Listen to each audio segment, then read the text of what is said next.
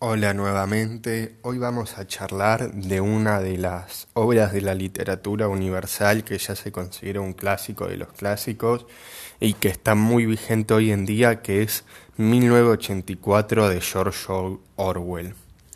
Esta obra de Orwell es un libro que se hizo popular y tiene una serie de conceptos que popularizó que utilizamos hoy en día. Estos estos conceptos que hoy en día están en nuestro vocabulario son gran hermano, la policía del pensamiento, el neolenguaje. También podemos rescatar de 1984 ciertas em, escenas icónicas, como el famoso cuarto 101, donde se cometían ciertas atrocidades por la policía del pensamiento, etc.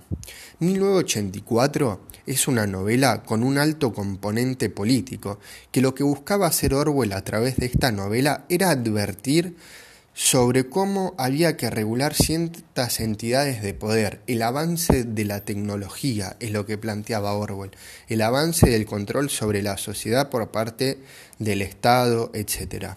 La novela escrita por Orwell nos sitúa en Londres y es la parte de una región que ahora se llama la Franja Aérea 1.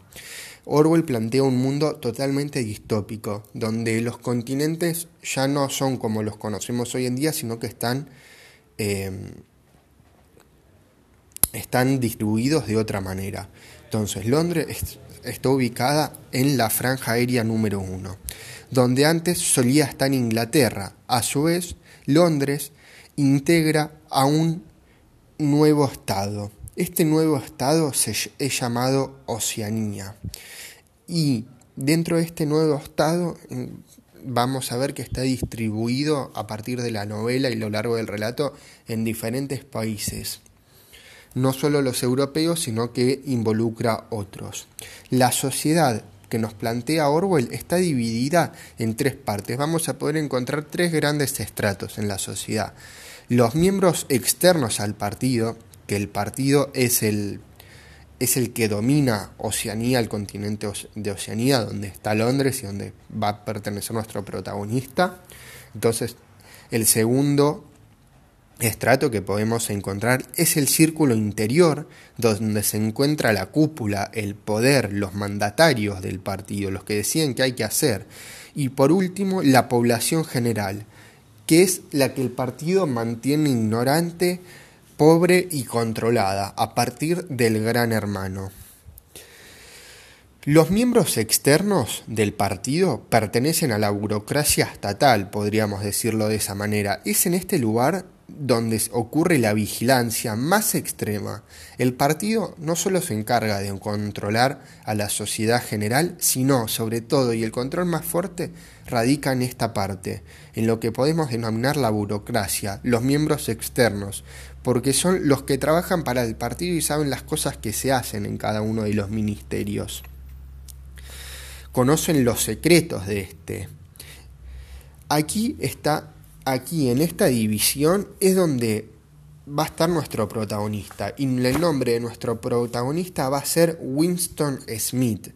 También vamos a encontrarnos con dos personajes secundarios pero principales por el rol que van a tener en el transcurso de la novela.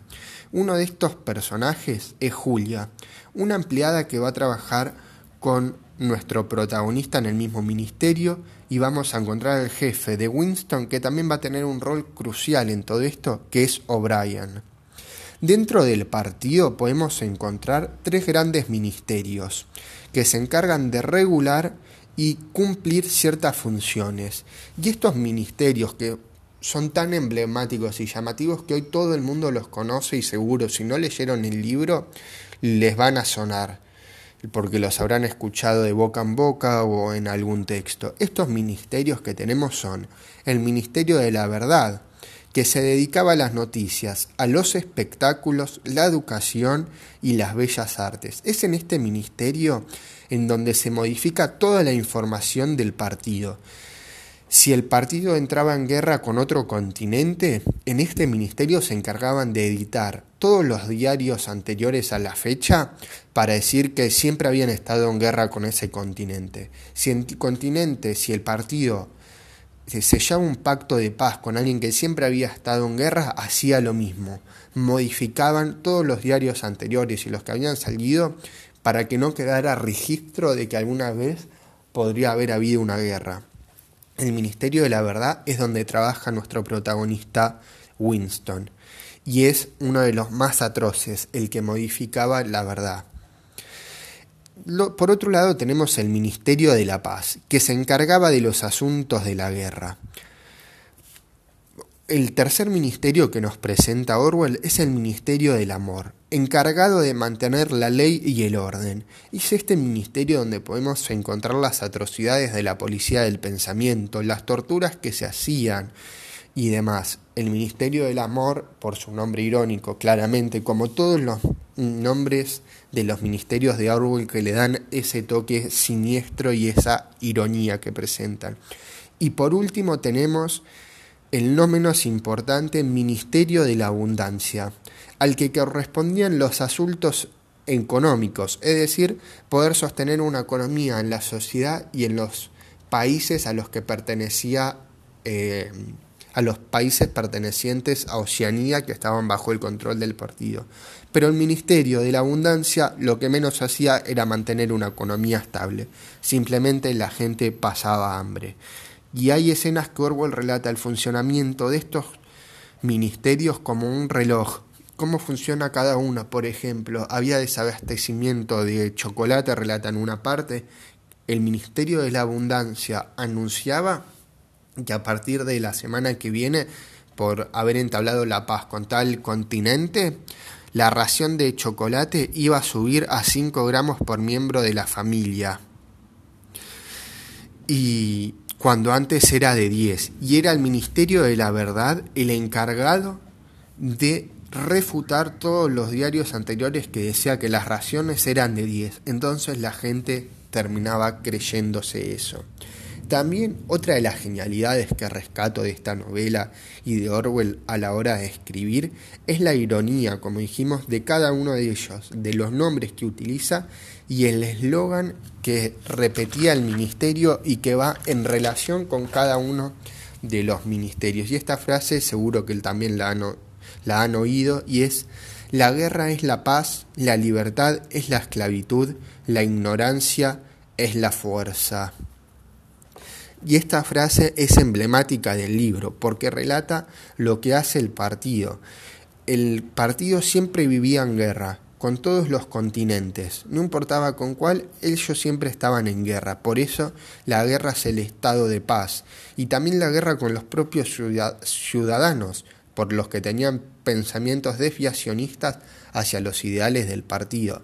La libertad es la esclavitud, porque viven totalmente esclavos y les hacen creer que son libres y es el mejor lugar para vivir donde están. Y por último, que la ignorancia es la fuerza, porque las personas no recibían una educación libre, sino que recibían lo que el partido quería que recibieran. Por ejemplo, Orwell relata que en una parte, en, su en el trabajo este de Winston, tienen una sesión, creo que era diaria, en la cual se los ponían frente a las pantallas a todos los empleados y se les mostraba una foto del líder de la resistencia y se los obligaba a que lo abucharan, a que gritaran, generando un descontento entre todos. Y si no gritaban, a través de los televisores que el partido tenía instalados en cada una de las casas y en cada una de las cosas, podían escucharlos. Pero basta con esta introducción larga de este mundo distópico de Orwell y Centrémonos un poco en la historia y en el personaje de Winston, aunque para explicar 1984 es necesario poder entrar en contexto con lo que es cada ministerio, cómo está organizada la sociedad que Orwell plantea. Winston eh, estaba en contra del partido, tenía ideas desviacionistas, podríamos decir, y quería escribir un diario en un momento quiere escribir un diario, un diario para intentar recordar y dejar como un emblema de lo que le había sucedido, de cómo era el mundo antes de que el partido llegara al poder, de cómo eran las cosas, cómo era la historia. Y se anima a escribirlo con mucho miedo, dado que él pertenecía a los miembros externos del partido, a la burocracia, y se esconde en un rincón de su casa en la cual el televisor que lo veía todo, el gran hermano, y escuchaba todo, no podía escucharlo escribir y no podía verlo. Y trata de comenzar a escribir algunas líneas borrosas, cada una de las cuales intentaba escribir una historia concreta, pero no podía, escribía frases sueltas. Un día en su trabajo se encuentra con esta mujer, Julia, nueva, que le llama mucho la atención, una mujer sumamente atractiva, y es con ella con quien va con quien descubre que también está en contra de los ideales del partido. Y van a entablar, podríamos decir, una relación romántica escondidas del partido, donde van a poder hablar de los ideales que tienen en contra, van a alquilarse una casa donde pasarán cierto tiempo hasta que un día este tercer personaje que habíamos nombrado anteriormente, O'Brien, en una de estas reuniones semanales en las que se ponía el jefe de la resistencia y se lo obligaba a buchar, Winston mira a los ojos a O'Brien, que siempre utilizaba anteojos de sol, y descubre que le hace una seña. Y ahí O'Brien intenta comunicarse muy sigilosamente con él en el trabajo para invitarlo a su casa. O'Brien pertenece al círculo íntimo del partido. Es un peso pesado, podríamos decirlo así, y en el cual le va a relatar a Winston que es que él forma parte de la resistencia. En esa reunión está con Julia y ahí les informa las reglas de la resistencia, qué es lo que tienen que hacer, cómo es que se comunican entre ellos, qué es cada cosa y les entrega un libro. Un libro en el cual están los reglamentos y toda la información de cómo era la vida antes del partido. Y así es como O'Brien entra en, este, en esta relación y va a transcurrir un tiempo mientras que Julia y Winston pueden leer el libro y ahí van descubriendo y enterándose y recordando cómo eran las cosas antes y la funcionalidad que tenía el partido. Y acá vamos viendo también en el transcurrir de esta novela y cómo Winston va conociendo a Julia y demás, cómo Winston tiene que disimular con sus amigos. Uno de sus amigos era el encargado de trabajar en el departamento de la neolengua. La neolengua para Orwell era lo que el partido intentaba implantar en la sociedad un lenguaje que fuera cada vez más sencillo, más simple, que se reduciera a determinadas palabras. Y salían manuales todo el tiempo. Es un relato cuando explica esa parte muy interesante y muy bueno lo, cómo está relatado. También tiene que disimular con otro compañero de trabajo en el cual creen las ideas del partido y sus hijos son unos firmes defensores de estos, quienes pertenecen y les enseñan desde chicos a pertenecer a la policía del pensamiento, diciéndoles que debían denunciar a sus padres si escuchaban que estos tenían ideas desviacionistas o algo. Entonces les dan a los niños pequeños micrófonos para que puedan escuchar a través de las cerraduras las conversaciones de sus padres, y es así como uno de estos amigos de Winston desaparece por culpa de los hijos que es denunciado por mencionar algo en contra del partido.